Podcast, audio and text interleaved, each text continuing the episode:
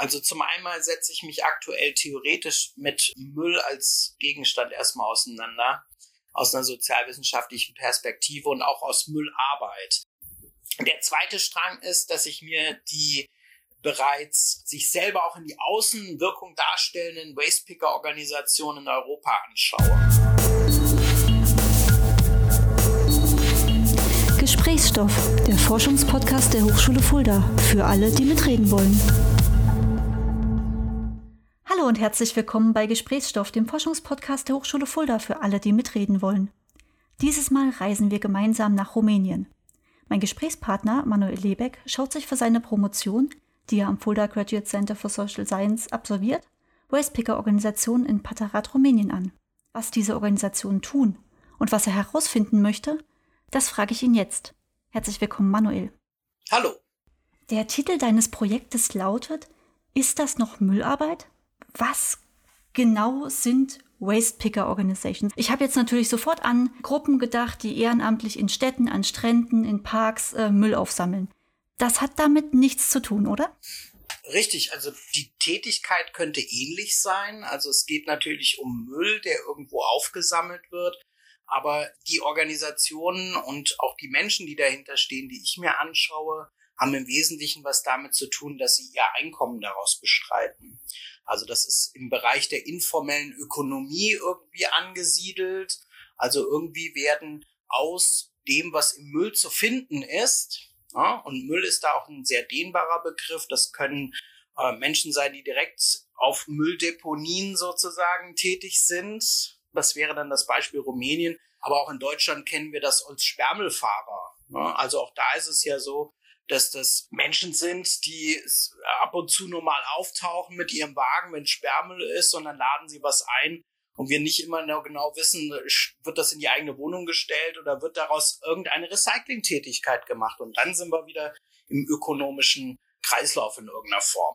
Wie bist du denn auf das Thema gekommen? Das ist ja jetzt nichts, was einem sofort einfällt, wenn man so an Sozialwissenschaften denkt, oder? Naja, bei mir war das so gewesen, dass ich nicht über die Tätigkeit des Waste Pickens sozusagen auf äh, die Gruppen gestoßen bin, mit denen ich mich auseinandersetze, sondern im Wesentlichen habe ich mit einer Reise von einer Gruppe von Sozialarbeitern und Sozialarbeiterinnen aus Fulda in Rumänien das Projekt und die Gegend rund um Patarit kennengelernt. Also das war erstmal nur eine Begegnung mit Menschen und da gibt es eine Mülldeponiesiedlung direkt in Cluj-Napoca am Stadtrand und äh, mich hat das wahnsinnig irritiert, wie sowas an einer modernen EU-Staat, in einem aufstrebenden EU-Land überhaupt stattfinden kann, dass dort 1200 Menschen und man muss es sagen, unter sehr elenden Bedingungen leben. Und ich habe das jahrelang dann nicht verstanden, äh, war oft dort mit internationalen Jugendbegegnungen und auch ähm, mit Unterstützungsprojekten seitens eines Vereins.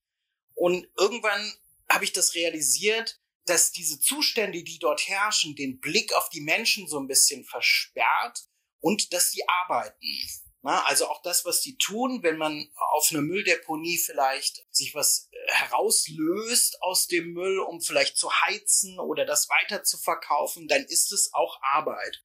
Und das war für mich dann so ein, so ein Wendepunkt in meinem Betrachtungsweise und ich habe dann geschaut, gibt es es eigentlich in Europa noch woanders? Also ich habe da nicht sofort die Verbindung zu den Sperrmüllfahrern, die es in Deutschland ja gibt, äh, irgendwie gefunden. Ja. Aber ich habe dann ähm, einen Verbund, das wäre dann diese Global Alliance of Waste Picker, die habe ich entdeckt.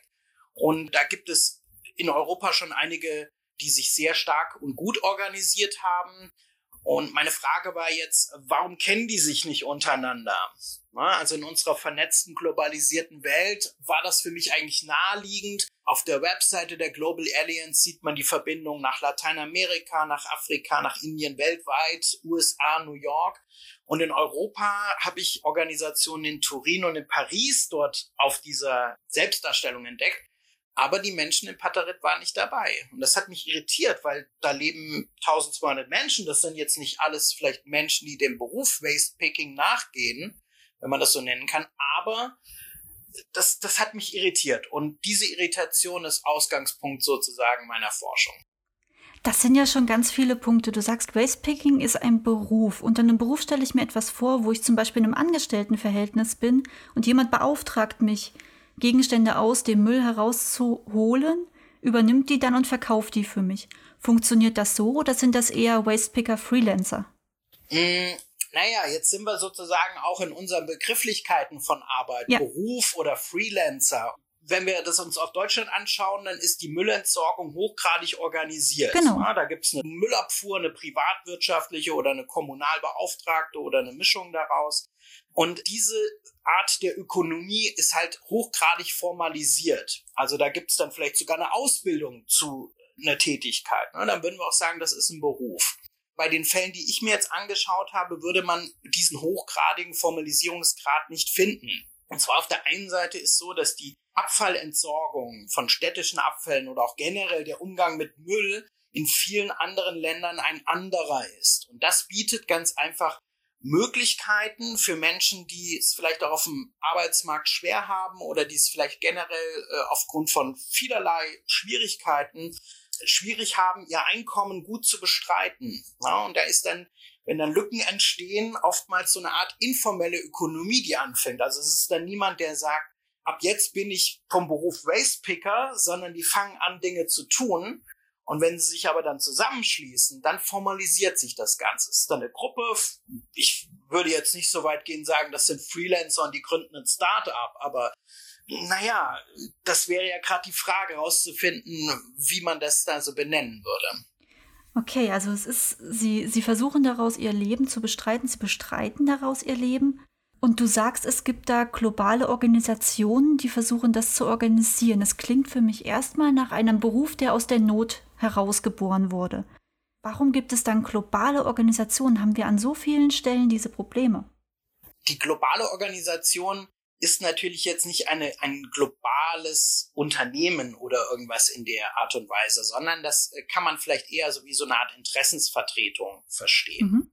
Also es ist natürlich so, wenn Menschen in sehr prekären Situationen leben und die Verhältnisse ganz einfach schwierig sind, äh, dann kann man alleine kämpfen, vielleicht mit seinem Nachumfeld, mit seinem Familienverbund. Aber was natürlich ganz klar ist, je größer eine Gruppe ist, desto stärker kann ihre Stimme auch sein, um auf politische äh, Entscheidungen oder auch auf Maßnahmen der Stadtverwaltung oder generell Organisation, wie es Stadt organisiert, da können die Einfluss nehmen. Wir kennen das von Berufsverbänden, genau. Genau, genau. Man könnte sagen Berufsverbände, Gewerkschaften oder man kann ja auch zusammen wirtschaften in einer genossenschaftlichen Struktur, also in dem sozusagen auch viele eingeschlossen sind, die erstmal nicht beim Wastepicken so viele Kilos nach Hause schleppen können, sondern eher weniger, aber auch ihren Teil dazu beitragen. Und all diese Gruppierungen sind weltweit, teilweise auch unabhängig voneinander entstanden. So eine Global Alliance entsteht dann, wenn verschiedene Leute sich national zusammenschließen und dann feststellen, aha, die Menschen in Südafrika haben vielleicht ähnliche Probleme wie die Wastepicker in Kolumbien oder die in Indien.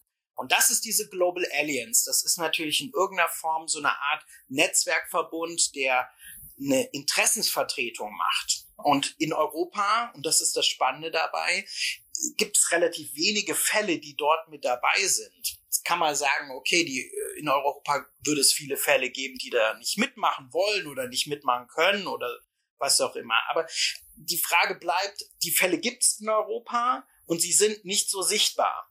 Weil wir vielleicht bei sowas Menschen, die auf Mülldeponien leben oder von Mülldeponien ihr Einkommen bestreiten, da denken wir eher so an Kolumbien, Afrika.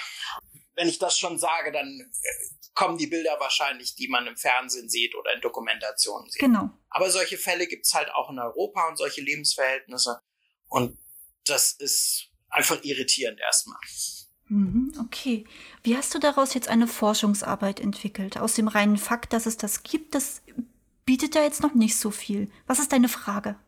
Mhm ich hatte vorhin ja angedeutet, es hat erstmal lange, lange Zeit gebraucht, diesen Ort, diese Mülldeponiesiedlung Paterit dann in irgendeiner Form erstmal begreifen zu können.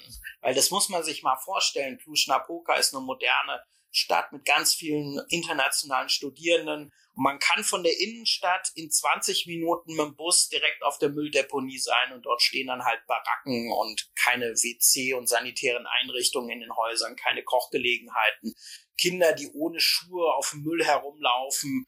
Und also schrecklichste Zustände und das ist halt direkt an der Stadt. Und ich habe ein paar Jahre gebraucht, um erstmal zu verstehen, was da überhaupt passiert. Und dann war irgendwann der Fokus, okay, ähm, auf Arbeit. Was habe ich konkret getan? Dadurch, dass es halt in Fulda diesen Verein Europa gibt, Youth Romanian Partnership, ja. konnten jedes Jahr so Austauschmaßnahmen stattfinden. Das heißt, nach meiner ersten Begegnung 2013 war ich eigentlich jährlich mit äh, jungen Menschen aus Fulda dort vor Ort. Wir haben dort kleine Unterstützungsprojekte gemacht mit Kooperation mit örtlichen äh, NGOs und sozialarbeiterischen oder missionarisch tätigen Menschen. So, und durch die langjährige Beschäftigung damit hat sich dann die Frage gestellt, okay, wie könnte man denn sozusagen eine, einen, einen neuen Blick, eine neue Perspektive, eine neue Erzählung vielleicht dieses Ortes sich vorstellen? Und dann war meine Vorstellung darauf auf Arbeit. Ich habe natürlich jede Menge äh, sogenannte teilnehmende Beobachtungen, so nennen wir das in der Sozialwissenschaften gemacht und halt auch Gespräche geführt, Interviews gemacht. Für mich war es aber dann wichtig, dass ich mir diese anderen Organisationen in Europa anschaue. Und so war ich halt in den letzten ein, anderthalb Jahren in Italien, in Turin gewesen und habe dort ähm, die Organisationen kennengelernt, die sich sozusagen da in Italien als Interessensvertretung verstehen und dort auch ganz andere Dinge machen. Ne? Okay. Also da gibt es zum Beispiel so eine Art, ich nenne das mal Sperrmüllflohmarkt. Also die Menschen, die aus den Müll oder Sperrmüll oder naja, es wird vielleicht dann auch unterschiedliche Sachen mal halt weggeworfen oder losgeworden. Und äh, da gibt es wöchentlich einen riesigen Flohmarkt, wo dann die Waste pickenden Menschen da halt ihre Sachen halt verkaufen können. Ja, das ist schon mal so eine ganz andere, auch formelle Struktur, mhm. weil es gibt einen Markt, wo die Leute in die Öffentlichkeit auch treten können und sich als Händler, als arbeitende Menschen auch zeigen können. Das ist in Rumänien nicht der Fall. Das ist da schwieriger. Also da gibt es auch ähm, kleinere Verkaufsmöglichkeiten, aber das sind dann eher so Läden, die auch in der Nähe der Siedlung sind. Das macht einen deutlichen Unterschied, ob ich auf dem wichtigsten Platz in der Stadt einmal die Woche einen großen Markt mache und in den Straßen darum und der sehr niedrigschwellig ist, sodass die Menschen halt merken, hey, das ist ein Teil unseres Wirtschaftslebens, oder ob das irgendwie so versteckt ist. Ja. Das ist schon ein Unterschied. Und in Paris war es ähnlich. Auch dort war ich vor kurzem gewesen und habe dort Interviews geführt und Beobachtungen gemacht und äh, ein Stück weit bin ich dann auch mit den Leuten unterwegs gewesen und werde das im Rahmen dieser Forschung auch noch öfters tun. Also Frage könnte sein, was vielleicht bei den italienischen Organisationen, bei den französischen, wenn ich das mal so grob sagen darf, was da so passiert ist im Laufe der Jahre, wie die vielleicht auch mit den Beziehungen zur Stadt umgegangen sind, mit den formellen Müllökonomien, mit ihren Märkten, was man da vielleicht auch aus lernen kann. Und dann könnte das vielleicht auch ein Ergebnis sein, was man mit den Organisationen in Rumänien vielleicht auch vernetzen könnte. Das heißt, du hast erstmal ein Forschungsthema definiert und die Frage entwickelt sich aus den Erfahrungen, die du sammelst. Das heißt, du hast nicht von Anfang an eine Frage im Kopf und sagst, die will ich beantworten, sondern du lässt das Thema erstmal entstehen. Genau. Also methodologisch würden wir das unter der Grounded Theory Ansatz oder sowas. Also im Prinzip wird meine kleine Theorie aus den Daten heraus entstehen und ich gehe natürlich sehr offen da dran. Und ohne dass ich das jetzt vielleicht vorher bis ins Kleinste theoretisch mir erschlossen habe, hat mein Weg, den ich gegangen bin, zu diesem Instrument sehr gut gepasst. Also dadurch, dass ich auch viele Jahre Paterit so nicht verstanden habe, dass da halt diese Waste Work stattfindet, bildet sich dann in diesem methodischen Ansatz auch wieder. Die Theorie und das, was ich sozusagen herausfinde, das entwickelt sich im Laufe jeder Begegnung. Das ist ja ein sehr offener Ansatz. Ja, eine Begegnung bringt mich auch zum nächsten. Also wenn ich dann ähm, in, in Paris mit Samuel Lecoeur dort spreche und ihn frage, naja, äh, kann ich mal einen Tag mitfahren mit den Wastepickern, die du kennst? Oder kann ich mal einen Tag mit auf dem Markt dabei sein? Ne? Dann lernt man dort ja die nächsten Gesprächspartner und Gesprächspartnerinnen halt kennen oder die nächste Situation und es kommen auch die nächsten Fragen. Mhm. Was war dein Gedanke, als du das das erste Mal in Rumänien realisiert hast, was Waste Picking ist? Welche Theorie hattest du ganz am Anfang? Oh, das ist eine schwierige Frage. Ich habe es ja vorhin so ein bisschen so angedeutet, dass es da elende Zustände gibt. Und ich habe ähnliches in Kambodscha vorher schon gesehen, aber da war ich quasi nicht in so einem sozialwissenschaftlichen Mission unterwegs, sage ich jetzt mal. Ja. Aber als ich erst mal in Paterit war, das war so unwirklich und das hat mich einfach nicht mehr losgelassen, weil das ein absolutes Elend ist und ich selber in meiner Position dann halt so war, ich war damals Mitglied einer Reiseorganisation, also Reiseorganisation, einer Austausch mit Fachkräften. Wir selber konnten am nächsten Tag halt wieder woanders sein und in unserem Hostel da schlafen und so weiter und so fort und viele Menschen schlafen da auf der Pappe. Und das war für mich eine Sache, die, das hat eine lange Zeit gebraucht, da überhaupt einen guten Zugang zu finden. Mhm. Und dieser Zugang von Arbeit, der hat für mich die Perspektive komplett geändert, weil Arbeit ist in Europa hochgradig positiv konnotiert. Da steht ja. man früh auf, kümmert sich um seine Familie, sorgt dafür, dass es halt eine positive Zukunftsgestaltung gibt. Und in all diesen Bildern, in diesen Beschreibungen, diesen Dokumentationen, die ich bis dahin zu dem Thema gesehen habe und auch in den Gesprächen, da war dann immer so eine, so ein verstellter Blick auf mhm. dass die Menschen dort ihre Lebensumgebung auch zukunftsfähig transformieren. Ja. Also da wird dann aufgeräumt im Slum. Da wird auch vor der Hütte gekehrt. Da werden Kinder geboren, die werden groß. Ne? Und das sind alles so Sachen, die sieht man dann nicht. Das ist auch eine andere Art, es zu erzählen, denn das, was wir oft in den Medien hören, wenn es um solche Slums geht, wenn es um arme Regionen geht, löst ja eher das Gefühl des Helfenwollens aus und das Gefühl des, oh, die Armen, wir müssen da dringend was tun.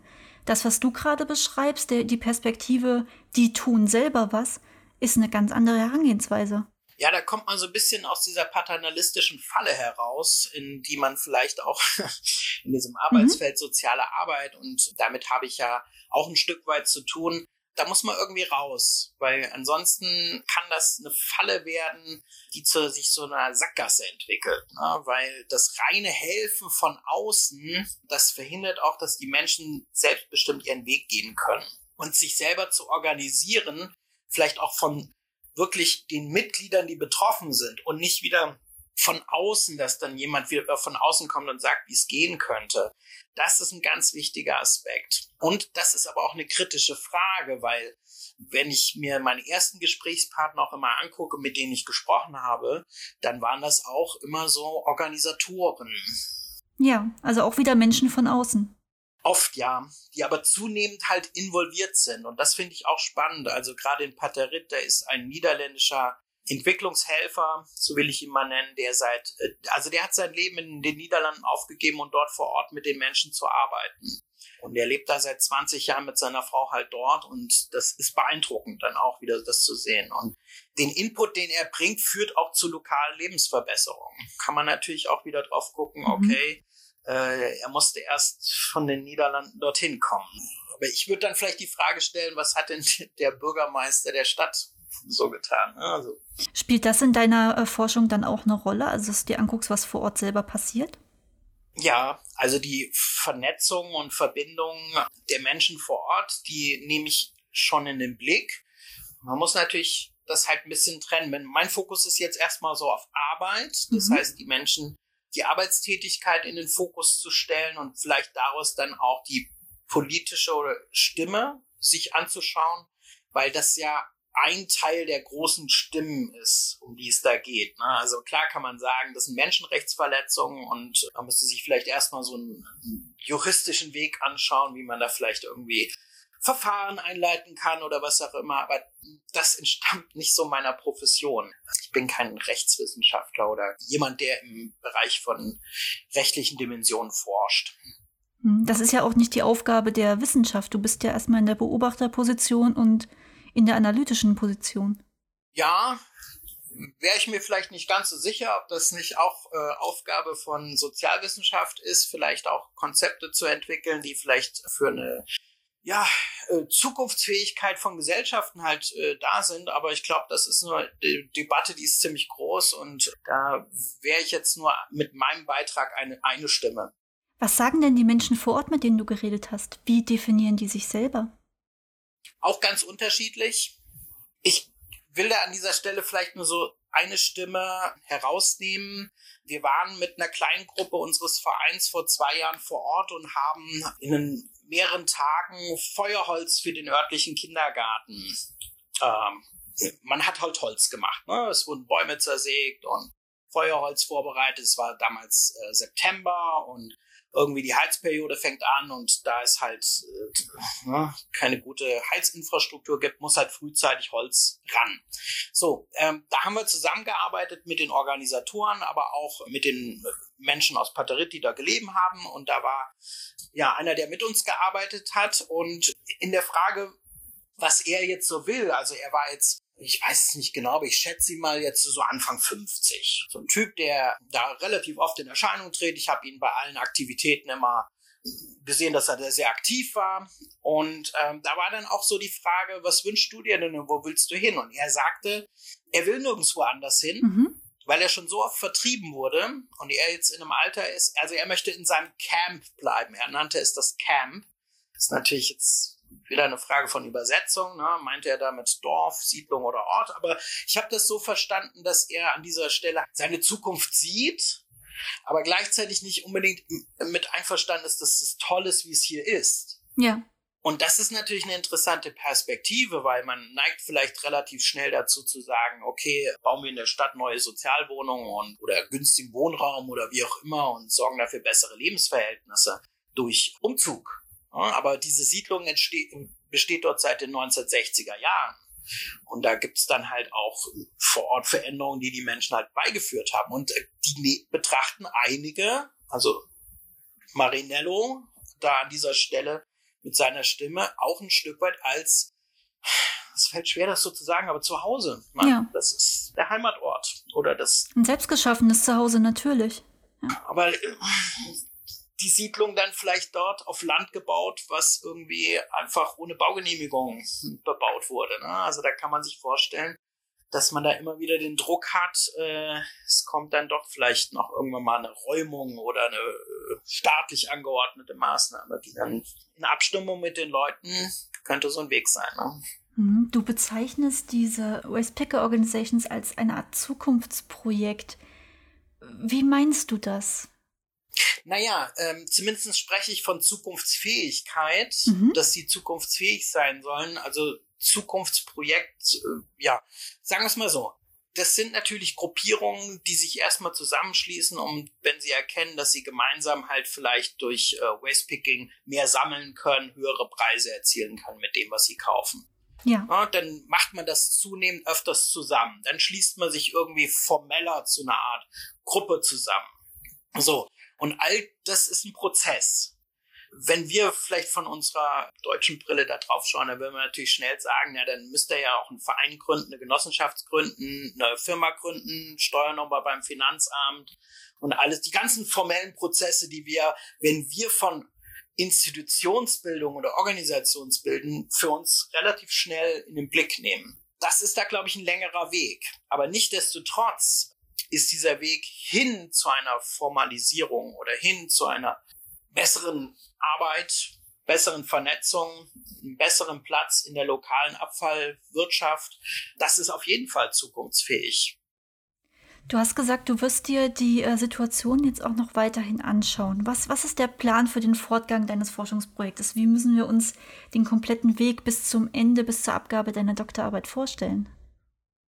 Naja, das sind mehrere Sachen, die auch wieder parallel laufen. Also zum einen setze ich mich aktuell theoretisch mit Müll als Gegenstand erstmal auseinander aus einer sozialwissenschaftlichen Perspektive und auch aus Müllarbeit. Ja. Das ist ja, so wie wir das heute in Deutschland oder generell in Europa halt haben, das ist ja noch nicht so alt, wie das so formell toll funktioniert in vielen Gebieten. Mhm. Und da muss man sich schon mal mit auseinandersetzen, wie hat sich das dann eigentlich entwickelt und ja. Auch die Zusammensetzung vom Müll ist ja heutzutage ganz anders im Haushaltsmüll, als wie das vielleicht noch vor einigen Jahrzehnten oder vor wenigen Jahrzehnten war.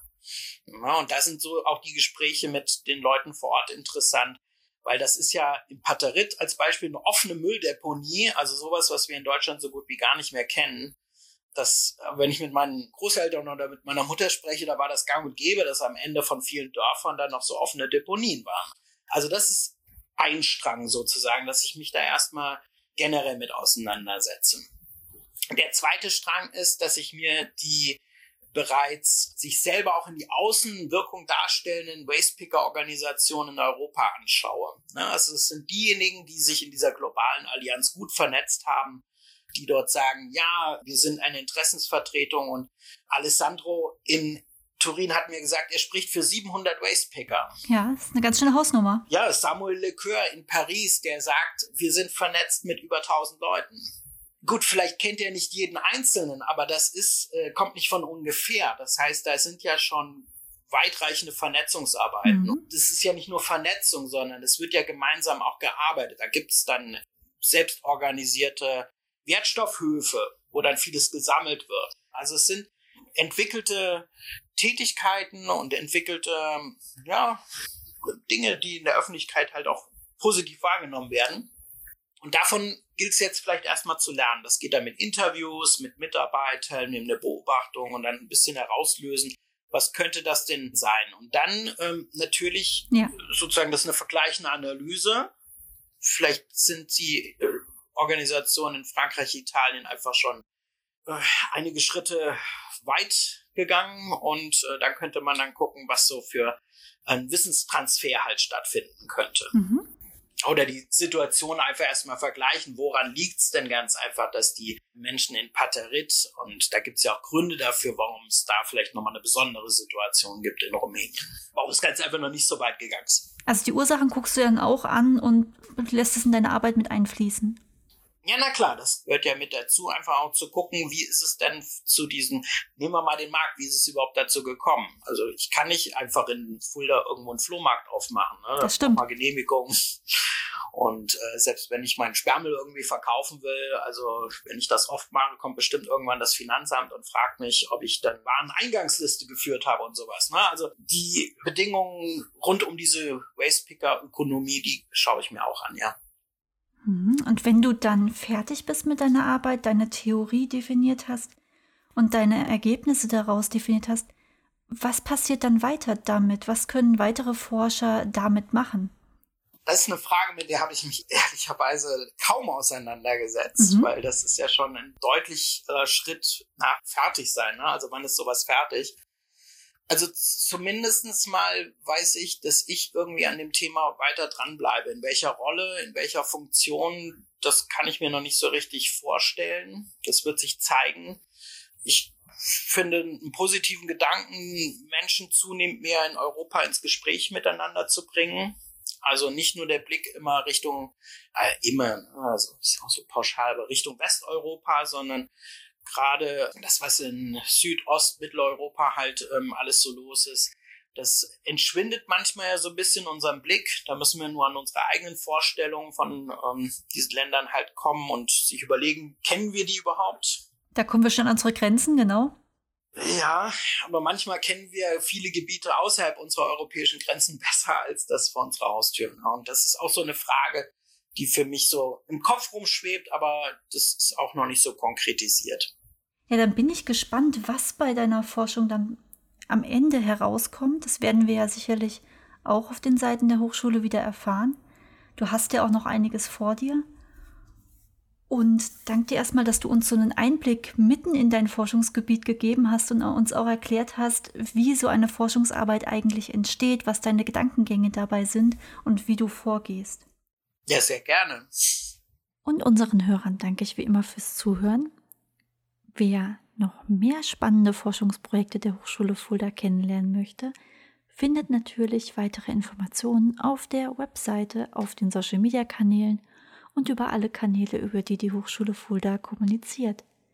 Wir hören uns beim nächsten Mal wieder bei Gesprächsstoff. Bis dahin.